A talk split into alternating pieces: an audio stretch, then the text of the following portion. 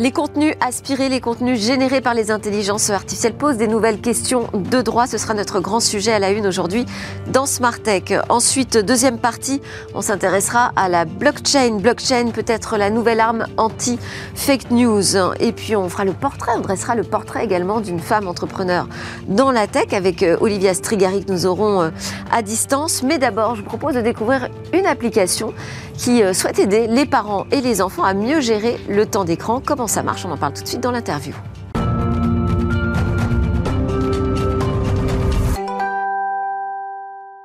Avec ces euh, intelligences artificielles qui, qui, se mêlent de création, peut-on parler d'œuvres générées par euh, des IA Peut-on parler euh, de création même artistique? Quelles sont les questions qui se posent autour de ces IA génératives et du droit d'auteur, de la protection des données personnelles, le droit des personnes?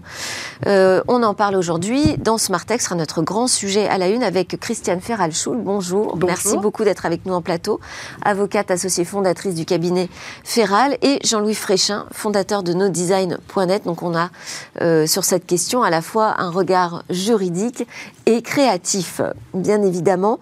Euh, d'abord, je vous propose de découvrir une application. C'est une application qui veut casser tous les codes du contrôle parental. C'est ce que vous nous dites, Grégoire Thomas. Bonjour. Bonjour. Vous êtes le cofondateur et CEO de Monsieur Arthur ou Mister Arthur, je ne sais pas comment vous l'appelez. Alors les Français, euh, pour les Français, c'est plutôt Monsieur Arthur et pour les Américains, c'est Mister Arthur. Donc vous êtes sur un marché international tout de suite? Absolument. Alors, Monsieur Arthur, puisque nous sommes en France, aide les enfants à comprendre qu'ils passent trop de temps d'écran, vous nous dites. Mais est-ce qu'ils n'en sont pas déjà bien conscients, les enfants, quand ils font ça? Alors oui, absolument. D'ailleurs, il y a un chiffre qui est intéressant, c'est que 7 enfants sur 10 euh, reconnaissent qu'ils passent trop de temps sur des, sur des écrans. Donc c'est une, une donnée qui est plutôt positive et qui encourage euh, au changement. Oui, mais donc s'ils en sont conscients et qu'ils ne font rien contre alors le problème, c'est que je pense qu'on est. C'est-à-dire que la sensibilisation seule suffit pas. C'est ça, absolument. Il faut des outils. Euh, je pense qu'on est tous dans le même bateau, hein, parents comme enfants. On se rend compte que c'est pas toujours très simple de gérer son temps d'écran. Euh, donc euh, c'est pour ça qu'on a voulu bah, créer une application de contrôle parental qui soit positive, qui soit pas une punition en fait pour les enfants, et donc bah, qui implique au maximum l'enfant dans le processus. Donc en fait, Mister Arthur, c'est un, gentil robot qui est le médiateur, le tiers de confiance entre parents et enfants. Euh, pour que bah, tout le monde euh, se mette d'accord sur un programme d'assainissement du temps d'écran. Donc gentil robot, donc il y a une intelligence artificielle, c'est ça dans, dans l'application, euh, qui va aider l'enfant à mieux gérer son temps d'écran, comment ça fonctionne, quelles sont ses recommandations, qu'est-ce qu'il analyse dans les activités de l'enfant sur son écran alors euh, absolument, en fait, c'est une, c'est une intelligence artificielle, on peut l'appeler comme ça, parce qu'on on récupère des données des parents, euh, donc euh, on, fait en fait, on établit un bilan de consommation de, de l'enfant. Euh, pour proposer en fait des programmes personnalisés. Vous dites vous récupérez les données des parents, c'est-à-dire c'est les parents qui remplissent les parents, en fait, Exactement, voilà, exactement. Il y a un petit questionnaire au, début du parcours de l'application pour comprendre en fait la manière dont consomme l'enfant, parce que chaque enfant en fait a sa propre consommation. Bon, généralement, il fait trop d'écran et il passe du, du, temps sur des contenus euh, peu enrichissants, et c'est là-dessus qu'on essaye de, de les accompagner. Euh, euh, et, ensuite, le principe, bah, c'est que les enfants doivent passer du temps sur du contenu intelligent, donc des applications éducatives, pour débloquer du temps sur leurs applications préférées, type euh, YouTube, jeux vidéo, etc. Donc l'objectif, c'est évidemment de, bah, de, réduire le temps d'écran total, mais, mais ah, bien aussi. C'est un peu un chantage, c'est-à-dire si tu euh, passes pas du temps à réviser tes maths sur ton téléphone, tu ne pourras pas euh, jouer à ton jeu préféré. En, en, fait, l'objectif, c'est de leur, euh, de leur montrer que le, le temps est précieux.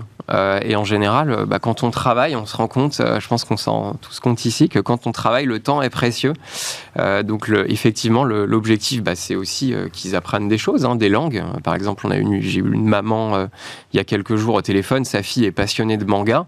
bon, très bien. Et en fait, bah, du coup, elle, elle, apprend le japonais. En fait, chaque jour, elle passe 30 minutes euh, euh, sur une application de langue qui s'appelle Duolingo et elle apprend le japonais. Mm. Donc euh, voilà, le, sujet du contenu, c'est vraiment un sujet important. Ce que vous dites, c'est que le problème, c'est pas tellement l'écran et le temps qu'on passe devant, c'est ce qu'on en fait. Alors, je pense que les deux sont importants. Euh, certains enfants ont vraiment une consommation euh, très excessive. Hein. On parle de 4 à 5 heures par jour, entre, entre 8 et 12 ans en moyenne. Donc ça, c'est pas bon pour le développement. Il faut bouger, il faut faire du sport, il faut, faut voir ses amis. Mais ce qui est clair, c'est que quand on passe plusieurs heures de toute façon euh, sur un écran chaque jour, il faut, il faut tirer, en tirer le meilleur. Donc ça, c'est vraiment la mission de Mister Arthur, c'est d'offrir des contenus euh, intelligents euh, aux enfants. Et alors, il y a un, jeu de médiation entre les parents et les enfants. Absolument.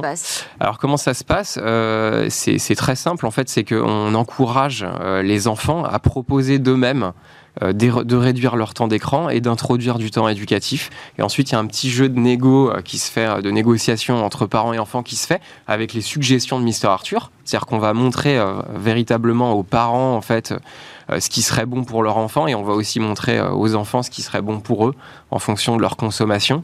et à la fin, bah, les parents et les enfants se mettent d'accord, ça fonctionne très bien. Et, en fait, on, constate que, d'ailleurs, c'est même plutôt une bonne surprise, c'est que les enfants bah, apprécient notre application. Et je crois qu'aujourd'hui, euh, aucune application de contrôle parental ne peut en dire autant.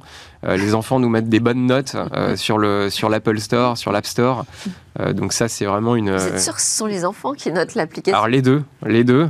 et d'ailleurs, c'est pour ça souvent que les, dans, dans les, les, applications de contrôle parental classiques, on voit des très bonnes notes qui sont laissées par les parents et des très mauvaises notes qui sont laissées par les enfants.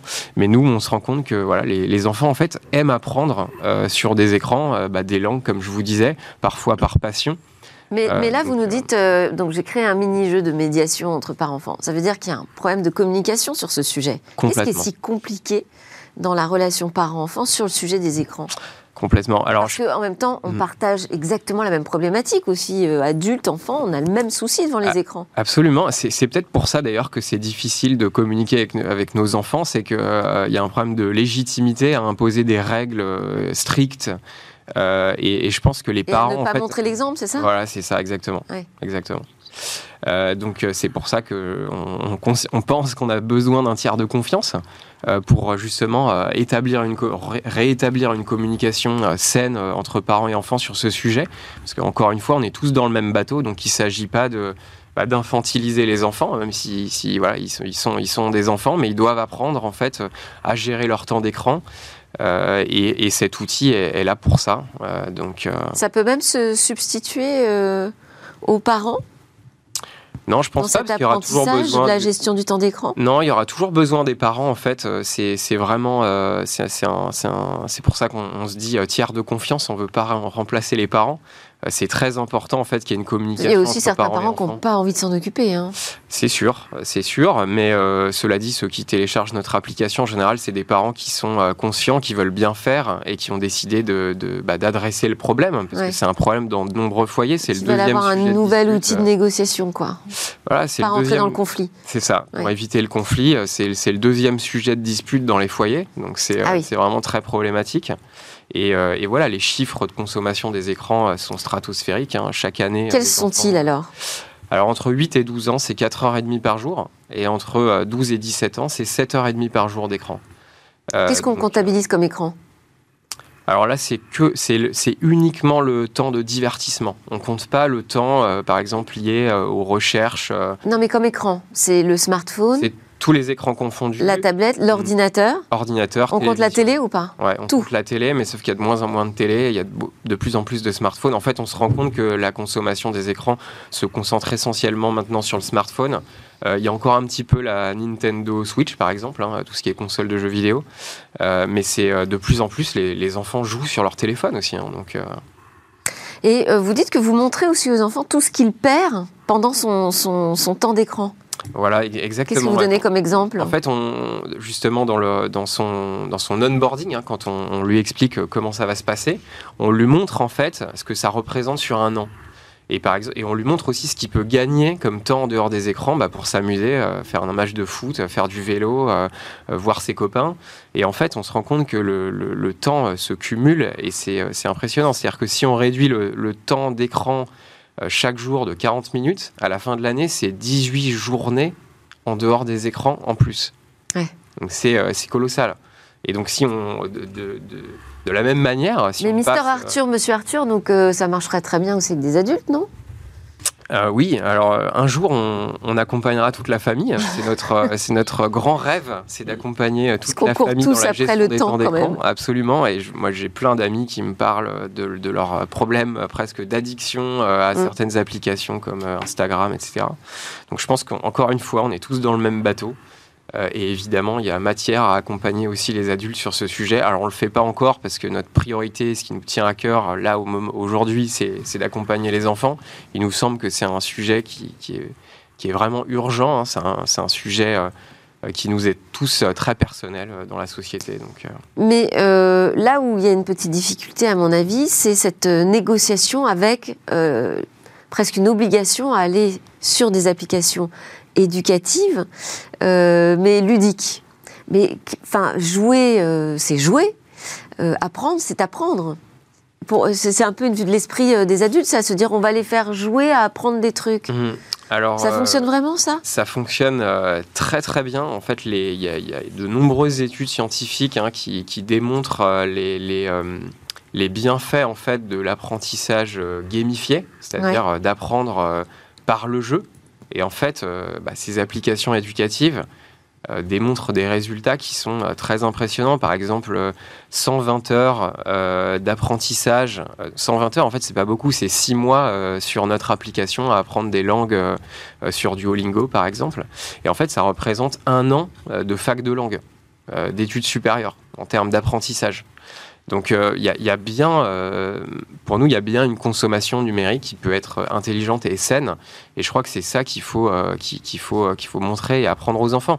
Aujourd'hui, toute la connaissance du monde est disponible gratuitement sur Internet. Et en fait, les enfants scrollent. Hein. C'est-à-dire qu'on a remplacé la zapette, la télécommande par le scroll. Et les algorithmes des plateformes favorisent bah, une consommation passive répétitive sur deux, trois thématiques, euh, tout ça encouragé par les algorithmes des plateformes. Et nous, on veut euh, bah, remettre, on veut que l'enfant soit actif, on veut qu'il apprenne qu'il découvre euh, et on veut lui montrer que voilà Internet, le digital, c'est peut-être permettre de faire un peu d'éducation des parents pour leur dire aussi les écrans, c'est pas que du mauvais. Absolument. Ça, peut être intéressant. juste, est-ce que vous avez déjà des premiers résultats? Est-ce que vous voyez les, les durées de temps d'écran baisser? Auprès des, enfants qui utilisent l'application Oui, tout à fait. De combien euh, Alors, en moyenne, nos utilisateurs euh, baissent leur temps d'écran de plus de 40 minutes de 42 minutes exactement, chaque jour. Hein. Par jour Par jour. Euh, donc par exemple, s'ils étaient à 3 heures, bah, ils vont se retrouver euh, voilà, à 2h20 euh, d'écran par jour. Et sur ces 2h20, ils arrivent à introduire 37 minutes de temps éducatif, donc près de 40 minutes de temps éducatif d'apprentissage. Mais ça s'inscrit sur la durée, ça? Combien de temps sont utilisés ces types d'apprentissage Alors on a, sorti l'application en janvier et nos premiers utilisateurs sont encore inscrits, donc on voit que ça tient dans le temps. Eh ben, génial. Euh, donc on espère que dans deux ans, il sera encore là. Une, remarque euh, ou une question peut-être euh, alors Jean-Louis Christian fascinant et je pense qu'il faudrait généraliser ça aux adultes également parce que nous sommes tous pareils effectivement vous l'avez dit mais il faudrait vraiment généralisé. Ouais. Après, il faut trouver les bonnes armes de négociation, en fait. Hein. Il faut que l'IA soit très, très intelligente pour nous faire basculer sur des contenus euh, pertinents et, pas trop abrutissants. Merci beaucoup, Grégoire Thomas, cofondateur de Mister ou Monsieur Arthur, comme vous voulez. Donc, euh, l'app qui nous aide hein, à mieux gérer notre temps d'écran et surtout qui aide à faire la médiation avec euh, les enfants sur, sur ce sujet. Tout de suite, on enchaîne avec notre talk. On va parler des IA et des questions de droit qu'elle pose. Comment répondre aux problématiques de propriété intellectuelle, d'utilisation, d'exploitation commerciale des œuvres générées euh, par euh, des IA et euh, des contenus aussi qui sont aspirés par ces IA génératives? On en parle avec Maître Ferral Schul, avocate, associée fondatrice du cabinet Ferral, cabinet qui est considéré hein, comme incontournable dans le droit de l'informatique et des nouvelles technologies de l'Internet. Vous êtes leader en propriété intellectuelle selon les principaux guides juridiques. Merci beaucoup d'être avec nous en plateau pour adresser justement toutes ces problématiques juridiques autour des IA génératives plus particulièrement. Avec vous sur ce débat, Jean-Louis Fréchin, vous êtes le fondateur de nodesign.net, agence de design et d'innovation. Euh, bah là aussi, reconnu comme vraiment experte hein, dans ce domaine euh, de l'innovation et des nouveaux produits, des interfaces, des objets connectés, des data et aussi du design urbain. Vous êtes un pionnier de la création euh, numérique, notamment à l'époque euh, des CD-ROM culturels en France. Vous avez piloté d'ambitieux projets chez Montparnasse Multimédia. J'avais l'occasion d'ailleurs de m'y intéresser de près. Et restez avec nous en plateau Grégoire Thomas, cofondateur CEO de Mister Arthur. Euh, vous avez parlé avec nous de cette nouvelle façon de gérer le temps d'écran grâce à des intelligences artificielles. Vous pouvez participer évidemment également à ce débat. Alors, je voulais vous faire réagir à une euh, citation de Luc Julia. Euh, une phrase d'ailleurs qu'il a prononcée en, plateau dans, dans Tech il n'y a pas très longtemps quand je l'ai invité. Il nous a dit La bonne nouvelle, en fait, c'est qu'on appelle ces IA des IA génératives et non créatives. Alors, est-ce qu'il n'y a pas quand même une once de créativité dans ces intelligences artificielles génératives? Jean-Louis Fréchin bah, il y, a, en tout cas une matière préexistante créative, puisque euh, elles sont basées sur des, immenses euh, bases de données euh, regroupées à cet effet. Donc, je dis souvent, avec d'autres, que ce sont des perroquets stochastiques. donc oui, il y a des éléments de création. La transformation d'éléments de création en autre chose n'est pas forcément de la création. Mais je comprends Luc Julia défendre son, son business. Moi, je vais défendre le mien. J'ai quand même un petit peu de, j'ai quand, même un petit peu de d'interrogation sur, euh, en tout cas, une couche de, de, des métiers, des usages de ces images générées automatiquement. Christiane Ferrachou, est-ce qu'on peut euh, citer des, exemples aujourd'hui qui nous montrent que ces IA génératives s'immiscent véritablement dans ce sujet de la création? Alors oui, euh, il y a plusieurs exemples, mais euh, qui ne sont pas forcément récents. Si euh, les, le sujet de l'intelligence artificielle et de la création remonte pratiquement aux années 2010 maintenant. donc vous vous souvenez tous de tout le bruit qui avait été fait autour de, cette, de cet autoportrait du singe Naruto, qui donc la question déjà se posait de savoir qui était le créateur. Et en fait, c'était le début de ces questions-là. Euh, donc on a... Euh, euh, on a vu aussi des, IA peindre à la manière de Rembrandt, de Van Gogh. On a vu avant même les IA génératives. On voit se généraliser des sites qui proposent des créations et on a plusieurs prix qui ont été décernés même récemment pour des œuvres d'art auto-générées. on a des œuvres, des romans qui ont euh, reçu des prix ou en tous les cas qui ont été considérés comme étant euh, des œuvres, euh, des, des œuvres de, création. Euh, on a même la une du magazine euh, Cosmopolitan euh, qui a été entièrement générée à partir de quelques mots-clés qui, qui décrivaient finalement quelle était la couverture attendue et on a vu cette création se généraliser. On a des œuvres artistiques puisque vous avez des, vous avez des producteurs qui s'appuient entièrement sur des avatars et l'intelligence donc artificielle euh, pour la création de musique. Donc aujourd'hui, c'est généralisé. Euh, mais est-ce que toutes ces créations ont un statut d'œuvre au sens juridique du terme, c'est-à-dire qu'on peut protéger? Alors, c'est la grande question euh, actuelle. Et en fait, pour une, donner une réponse simple, vous avez soit une création complètement générée par l'intelligence artificielle. Donc c'est l'intelligence artificielle qui elle-même va euh, aller, euh, euh, à partir des bases de données évoquées, proposer et finalement créer cette, cette œuvre Et la réponse est non, ce n'est pas une création protégeable pour l'intelligence artificielle, ce qui ne veut pas dire qu'il n'y a pas une protection pour le concepteur ou l'utilisateur. Et Mais l'IA en tant que tel n'est pas reconnu comme auteur. Voilà. Et la deuxième catégorie, c'est l'intelligence artificielle qui est utilisée comme on utiliserait un pinceau ou un stylo et qui permet, euh, et qui, qui, permet au créateur de créer son œuvre. Euh, donc on est dans l'assistance donnés par le, par l'intelligence artificielle. Et c'est ça la grande distinction, et c'est là que se situe la frontière. En fait, c'est le traitement humain, puisque la règle de base c'est que euh, n'est protégeable par le droit d'auteur qu'une œuvre originale et l'originalité induit l'empreinte de la personnalité. Et l'empreinte de la personnalité, c'est du traitement humain. Mais ce qu'il faut savoir, c'est que vous avez certains... Euh, mais ça, c'est aujourd'hui, ça peut très bien changer demain. peut évoluer, mais quand même, dans la plupart des textes qui, euh, qui euh, aujourd'hui émergent en lien avec l'intelligence artificielle, vous voyez qu'il y a toujours le rappel du traitement humain. Vous n'avez pas de, par exemple, vous n'avez pas de décision judiciaire qui puisse être euh, prononcée 100% par traitement de l'intelligence artificielle. Vous avez donc cette obligation d'avoir le traitement humain. Puis sinon, c'est tout le droit d'auteur euh, notre droit d'auteur en France repose sur cette conception humaine. Alors, je euh, voulais quand même faire réagir euh, Jean-Louis Fréchin, parce que quand vous créez de nouveaux concepts, de nouveaux designs. vous vous servez, j'imagine, de tous les outils à votre disposition, y compris les IA génératives. quelles questions vous vous posez à ce moment-là?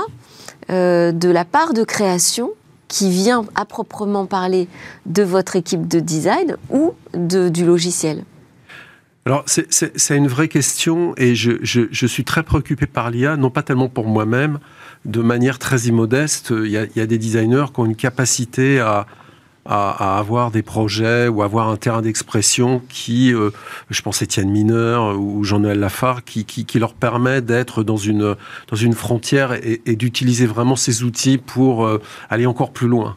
Donc ceux-là, ils seront, ils joueront avec et ils seront, j'ai envie de dire, privilégiés. Non, ce qui m'inquiète, c'est vraiment ce qu'on appelait euh, autrefois, c'est pas du tout péjoratif, la création de labeur, c'est-à-dire les gens qui sont chargés de, de produire euh, euh, des éléments pour le quotidien, couverture de livres, photographie d'illustration, photographie de stock, etc. Ceux-là sont, à mon avis, vraiment, vraiment remis en question. D'ailleurs, toutes les grandes agences de photos libres de droit sont très actifs sur ce terrain-là parce que euh, quelque part leur, leur, leur, leur avenir est, est, en risque. Et ce qui est très agaçant dans ces IA génératives qui font des images, c'est que, et c'est un des, le créateur de Midjourney qui le dit, c'est qu'elles ne répondent à aucun problème. Euh, elles ne répondent à aucun problème, mais elles s'attaquent aux artistes les plus faibles. Bon, les photographes qui vont pas très bien, les illustrateurs qui sont souvent des illustratrices qui vont pas très bien. Ça peut quand même répondre à un problème économique. Euh, non, de productivité certainement. Euh, non, mais... économique du côté, par exemple, de la presse qui se dit, bah, finalement, ça va me coûter moins cher d'aller travailler ma une avec. Euh, à partir du moment où on automatise la production de valeur, je pense que c'est pas le futur de la presse. Vraiment, je pense que c'est pas le futur de la presse. Je sais pas, on a vu disparaître les photographes, on avait disparaître pas mal de métiers déjà dans la presse. les, hein, photographes, les, photographes survivent, mais effectivement, quand réponse photo. Les documentalistes également. Alors les documentalistes, non, les documentalistes, c'est un travail de recherche. Non, je parle dans la presse pour l'avoir vécu. On a vu pas mal de services comme ça, au, service de la productivité, je vous l'accorde. Hein. mais, est-ce qu'il y, a une menace du même type, justement? Alors, mais clairement, clairement, mais... Euh, c'est un petit peu, euh, c'est un petit peu les bienfaits du gaz sarin, c'est-à-dire que pendant euh, quelques années, ça va être formidable, mais grosso modo, ça homogénéise la production de tout le monde. Donc la, singularité, la création de valeur, euh, et la différenciation, elle est plus là, puisque euh, on, se base euh, sur le jeu de données de tel ou tel, de tel ou tel, de, tel, de IA. Alors il faut être enthousiaste et, en voir les, opportunités. Il faut pas avoir peur de tout, mais il y a vraiment des hiérarchies dans, dans, dans les IA. L'autonomie, pourquoi pas L'augmentation, pourquoi pas Le compagnonnage, vous en parliez avec les outils, sûrement falsification, substitution et productivité à tout craint. Et on mm. connaît les, les humains pour aller toujours là où c'est plus simple et on gagne le, le, le plus d'argent.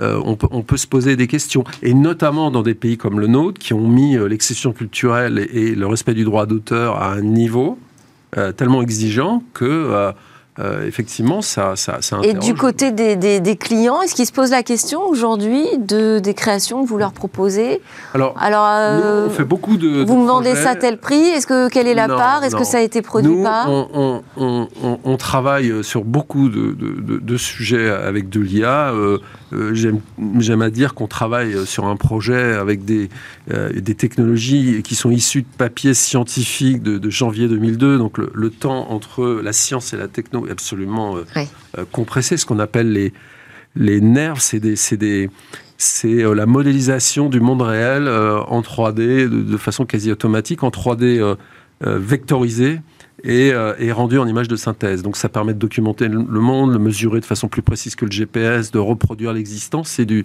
jumeau numérique a posteriori. Donc on voit bien que c'est des IA qui permettent d'augmenter, de faire plus, d'être plus précis, de maintenir des équipements. Donc d'un point de vue écologique, c'est intéressant. Euh, de superviser, euh, par exemple, les éoliennes euh, tous les mois plutôt que tous les ans, avec mm. des rapports qui sont décalés de six mois, donc des, trucs aberrants, avec des rendements qui chutent. Pareil pour les panneaux solaires, les tours télécoms, etc. Ça, c'est très français, c'est très objectif. On peut faire des choses beaucoup plus spectaculaires à l'américaine. tout ça, c'est des opportunités. Il n'y a pas tellement de problèmes. Sur les IA génératives, on travaille à partir d'un matériau qui sont des œuvres préexistantes. Alors, dans l'histoire de l'art, ça a existé, les collages, comme Schwitter, mm. c'est à l'époque du, du, Bauhaus, en musique, le sampling, qui, euh, Gainsbourg est absolument, aurait adoré l'IA, puisque Gainsbourg a toujours pris, euh, mixé, malaxé, reproduit à partir de choses euh, préexistantes. Mais encore une fois, Gainsbourg est à la pointe, Schwitters, qui fait des collages, sont à la pointe. Euh, les gens qui ont travaillé sur les musiques samplées, les premiers euh, euh, rappeurs, toute la musique électronique des années 80-90 avec l'apparition des, des sampleurs ont vraiment créé, créé, des styles. Encore une fois, des vrais artistes peuvent jouer avec et faire de l'art mais le, côté, disons, productivité va, va, va, certainement poser des, des, proposer des réponses un peu moins glorieuses euh, sur, euh, sur ces jeux. Et je ne pense pas que ce soit des solutions pour euh, la presse ou la, télé ou les médias qui vont mal, c'est au contraire une partie de leur. Ah, je dis pas que c'est des solutions. Hein. D'ailleurs, ça va pas aider la presse à aller mieux. Euh, d'autant plus que, mais... on n'en a pas parlé, mais ces IA permettent bien sûr de, de, reproduire des œuvres à l'identique à la manière d'eux, mais elles permettent également de reproduire des humains, ma voix, mm. votre visage. Absolument. Et là, on touche à des choses euh, d'automatisation qui sont du niveau de la falsification. Quand c'est au cinéma Hollywood, c'est très bien. Quand c'est dans un média d'information, on a vu cette, euh, cette fumée sur le Pentagone qui a, fait, chuter la bourse américaine. On est vraiment dans la falsification. Euh, imaginons euh, le président Macron dire quelque chose de totalement inventé par des puissances étrangères. Là, c'est un peu effrayant. Oui, c'est un des sujets qu'on a abordé la semaine dernière. On ne va pas revenir sur ce point-là précisément, mais sur la question de la protection de la création. Si on ne peut pas, avec le droit, simplement aider les créatifs à ne, pas tomber dans une productivité qui les tue finalement, est-ce qu'on peut les aider à protéger leurs œuvres de réutilisation, par exemple, par les intelligences artificielles génératives? Aujourd'hui, on ne sait pas contrôler quelle est la base euh, à l'origine oui, la qui a permis la création des œuvres euh, protégées reste euh, non autorisée sans l'accord de l'auteur. Le droit d'auteur, effectivement, préserve toutes ces œuvres préexistantes. Est-ce qu'aujourd'hui on a accès alors ensuite, ça. On est confronté au problème de la preuve, toujours. C'est-à-dire qu'il va falloir identifier l'œuvre euh, qui exploite d'autres éléments. Et c'est en ce sens, justement, que travaille euh, la Commission européenne, puisqu'il y a, y a des textes qui vont dans, dans ce sens. Et et tout le travail est fait autour de la transparence. Euh, savoir qu'est-ce qui est utilisé, comment c'est utilisé, euh, pourquoi. Donc euh, on est sur une démarche de loyauté et de transparence. Mmh. C'est la philosophie générale du texte européen qui devrait émerger. En tous les cas, il y a une mais qui fait quand même déjà polémique en France. Hein. absolument. Mais Oui. Euh, ce que je voulais rajouter, c'est qu'aujourd'hui, euh, c'est le contrat principalement qui euh, préserve, organise euh, les choses entre le site qui, qui propose l'outil et, et l'utilisateur. mais il y a, pour revenir aux notions de métier, il y a aussi le génie du concepteur. il y a la richesse de la base de données, il y a le concepteur, il y a des, de nouveaux métiers qui émergent et qui peuvent justifier une, une protection.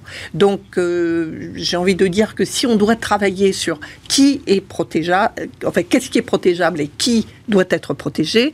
Vous avez le concepteur, vous avez l'utilisateur, et vous avez le site pour euh, non pas être médiateur, mais pour cadrer, euh, cadrer les choses et expliquer comment on va pouvoir utiliser l'ensemble de ces éléments. Donc, j'aime bien la notion de euh, création augmentée. Finalement, c'est toute la part d'augmentation. C'est aller plus loin dans la création. Et c'est vrai que tant qu'on reste dans l'assistance de par l'intelligence artificielle, on, reste dans un domaine où la création continue complètement. Euh, là où c'est plus compliqué, c'est vraiment lorsque on donne trois mots clés et on laisse finalement l'intelligence artificielle auto-générer euh, la création. Et là, euh, qui, qui, qui a le génie? Est-ce qu'on peut considérer que c'est le concepteur? Mm. Est-ce que c'est l'investisseur dans l'outil? Donc on revient à la notion de bien. Euh, qui pose les mêmes questions que les, questions de responsabilité, hein, d'ailleurs. Hein. Vous vouliez réagir, Jean-Louis Il y a deux, il y a deux, euh, il y a, deux choses compliquées. Sur la transparence, alors bien évidemment, il y a des IA dont les algorithmes sont open source, il y a des bases de données qui sont ouvertes, mais dans les IA génératives, on utilise des réseaux euh, neuronaux dont les les, les, fonctionnements, euh, parce que c'est des réseaux de réseaux, enfin tout ça est encapsulé les uns dans les autres, dont les fonctionnements ne sont pas explicables. Donc la transparence, on ne peut pas l'avoir. Euh, je travaille dans cette société, je ne vais pas les nommer. Il y a une personne qui peut à peu près euh, définir comment marche l'ensemble, mais il n'est pas exactement sûr de pourquoi on a des bons résultats ou pas. Euh, et manque de chance. Je vois Monsieur Arthur opiner du chef. manque de chance, les IA, euh, il y a des IA, euh, y a des IA explicables, mais ce sont pas les, ce sont pas celles utilisées pour pour les, les, IA génératives. Donc c'est pas possible. Et sur les, la, question des, des, des droits d'auteur, c'est c'est simple quand il y a un auteur, mais quand on dit euh, euh, fais-moi une maison à la manière de Richard Neutra, dans un paysage euh, qui n'est pas la Californie, mais qui ressemble à... et à la fin, on a quelque chose de totalement nouveau, une architecture fantastique, qui effectivement est dans l'esprit de cet architecte autrichien réfugié en Californie, qui est totalement original, mais qui euh, spolie complètement une. Alors on peut faire pareil avec Picasso, avec Braque, on peut dire euh, rencontre de Klimt et de Picasso et, inventer des œuvres qui n'existent pas, mais qui sont qui sont des fusions euh, et, qui quelque part et, de manière littérale, sur, sur beaucoup de, de, de, de requêtes, dans les premières versions en tout cas de ces outils-là, on avait parfois euh, les noms des, des agences photo euh, originelles qui, qui, étaient euh, en trace un peu, un peu éphémères dans, dans, dans l'image. Donc on voit bien que la question des bases de données est, centrale. Mais je pense qu'on ne trouvera pas de solution. Juste un mot, parce qu'on arrive à la fin du débat. On ne trouvera pas de solution parfaite. Mais aujourd'hui, notamment avec la blockchain dont vous allez parler, on peut plus facilement identifier les auteurs, les titulaires de droits. Enfin, il y a des outils qui peuvent aussi favoriser Mm, mm. Euh, l'identification de, de manière à ce que les reproductions, même partielles, puissent être mm. identifiées, ce qui n'était pas le cas avant. Alors, comme toujours, ça résoudra pas tout, mais dire par exemple, euh, je veux une création à la Rembrandt, euh, bah, permettra plus facilement de, de d'identifier le style euh, plutôt que d'imaginer une création ab mm. initio euh, mm. d'un nouveau style qui pourrait davantage justifier finalement euh, une, un droit d'auteur. mais le sujet est passionnant. Enfin, l'époque est fascinante. Et, 20 minutes n'y suffisent pas. Jean-Louis Fréchin, merci beaucoup, fondateur de nodesign.net, Christiane Ferrachou, l'avocate associée fondatrice du cabinet Ferral et Grégoire Thomas qui a suivi la conversation avec attention de Mister Monsieur Arthur.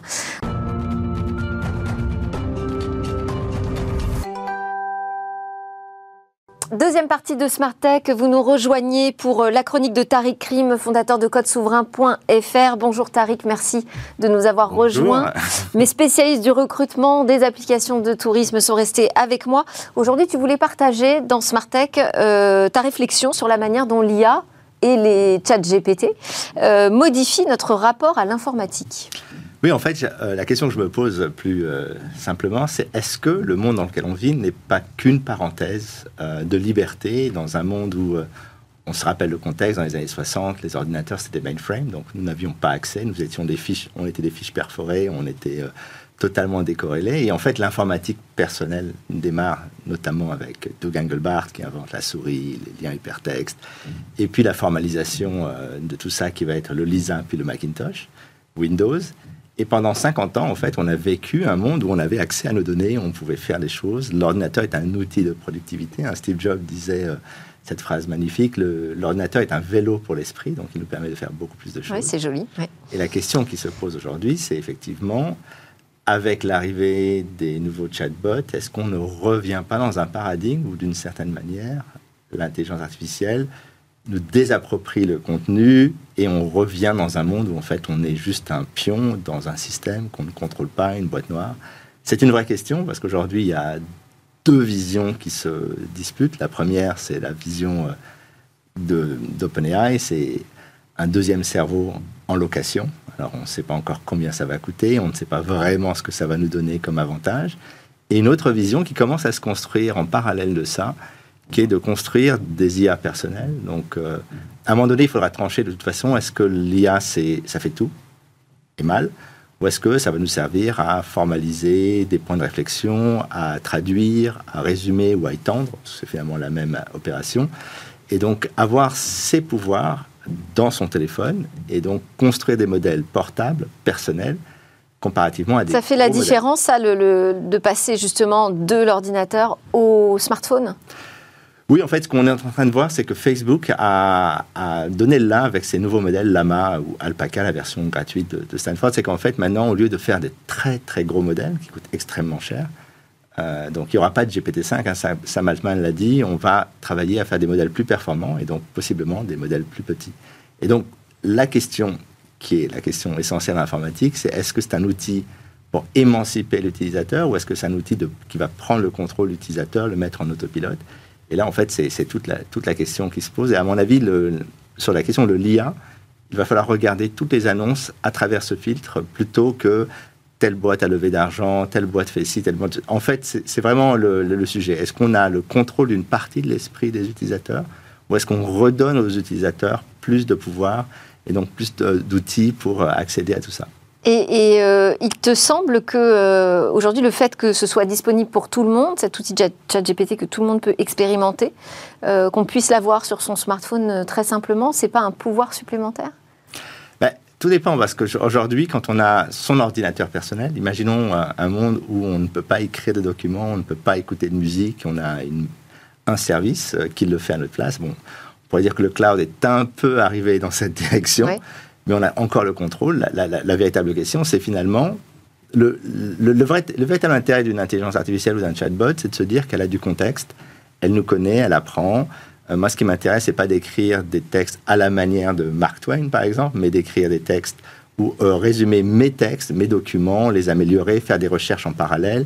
C'était l'idée de ce qu'on appelait les agents intelligents autonomes. Donc, se dire qu'on a une IA qui, en permanence, quand on a fermé son téléphone, va chercher des données, analyse des choses pour nous, pour l'instant, tout ce que fait ChatGPT, c'est améliorer une base de données qui appartient à OpenAI. Euh, comme on le disait, OpenAI n'est pas très ouvert, c'est plutôt opaque AI pour l'instant.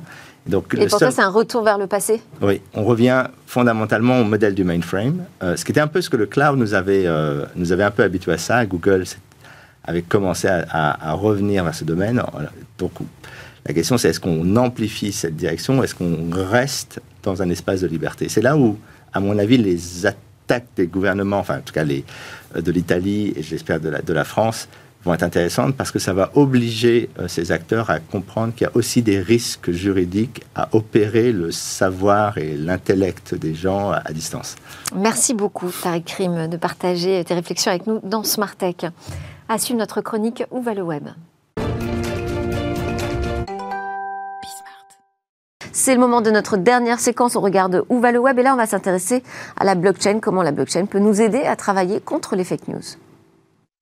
La blockchain, un remède anti-fake news. Se servir de cette technologie pour lutter contre les intox, c'est l'idée de Jérôme Lacombe, fondateur de Wistrust. Journalistes, analystes, investisseurs reçoivent tous les jours des communiqués de presse, des résultats d'entreprise par exemple. La start-up a alors mis au point une sorte de label de confiance qui certifie l'authenticité de ses contenus et le tout en quelques clics. Du côté de ceux qui reçoivent les communiqués, eh bien on s'assure que les informations financières qu'on recueille sont vraies. Et du côté des entreprises, on se prémunit des hacks et on empêche les fausses informations de circuler sur notre société parce que les fausses informations qui circulent, eh bien, ça peut coûter très cher. Elles peuvent carrément faire chuter un cours de bourse. En 2016, par exemple, la valeur de Vinci encaisse une baisse de 20%. Pourquoi? Eh bien tout simplement parce que Bloomberg avait repris une fausse info sur les performances de l'entreprise. Malheureusement, ces dernières années, la diffusion de faux communiqués de presse se multiplie et la vérification humaine eh bien, ne suffit plus. Les entreprises l'ont bien compris d'ailleurs, puisque Wistrust compte déjà une cinquantaine de gros clients, parmi eux BPCE, Crédit Agricole ou encore Amundi. Et donc, ça fait très bien le lien avec la conversation que l'on avait avant Christiane Ferrachou qui nous parlait de la blockchain pour tracer euh, l'origine des œuvres, Jean-Louis Fréchin. Sur l'IA et la façon dont, sont constituées ces bases de données euh, et dont la manière les IA les, les utilisent, j'ai j'ai quelques doutes, ça me paraît compliqué, surtout que les blockchains nécessitent une, énergie euh, considérable. Donc, euh, les IA également. Alors, ils travaillent hein, à des modes d'exploitation qui soient plus euh, économes en énergie. Bon, ça me paraît, ça, ça, me paraît, ça, me paraît compliqué hum. en l'état. il, faut, il faut vraiment creuser la question de, de constitution de ces bases de données. Euh, le Japon vient les autoriser pour la recherche. Euh, les États-Unis les, autorisent mais ne reconnaissent pas la, paternité des œuvres produites avec. Donc on, voit qu'on avance. L'Europe prépare son, grand plan. Sur ce qu'on vient de voir, euh, sur le, tiers de confiance automatisé, sécurisé, ça, me semble vraiment important pour la stabilité des cours de bourse, mais aussi pour pour une certaine véracité de l'information qui, devient un élément de, de guerre des opinions et le monde a changé et, le monde a changé près de chez nous en Europe, donc on, en mesure euh, l'importance. Merci beaucoup. C'était Jean-Louis Fréchin, le fondateur de nodesign.net, qui était avec nous dans Smart Tech pour euh, aborder toutes ces questions que posent les IA génératives autour de la création et aussi toutes ces questions juridiques. C'était Smart Tech. Merci à tous de nous suivre très fidèlement euh, sur la chaîne Bismart et également en podcast. On se retrouve dès demain pour de nouvelles discussions autour du numérique et de la tech.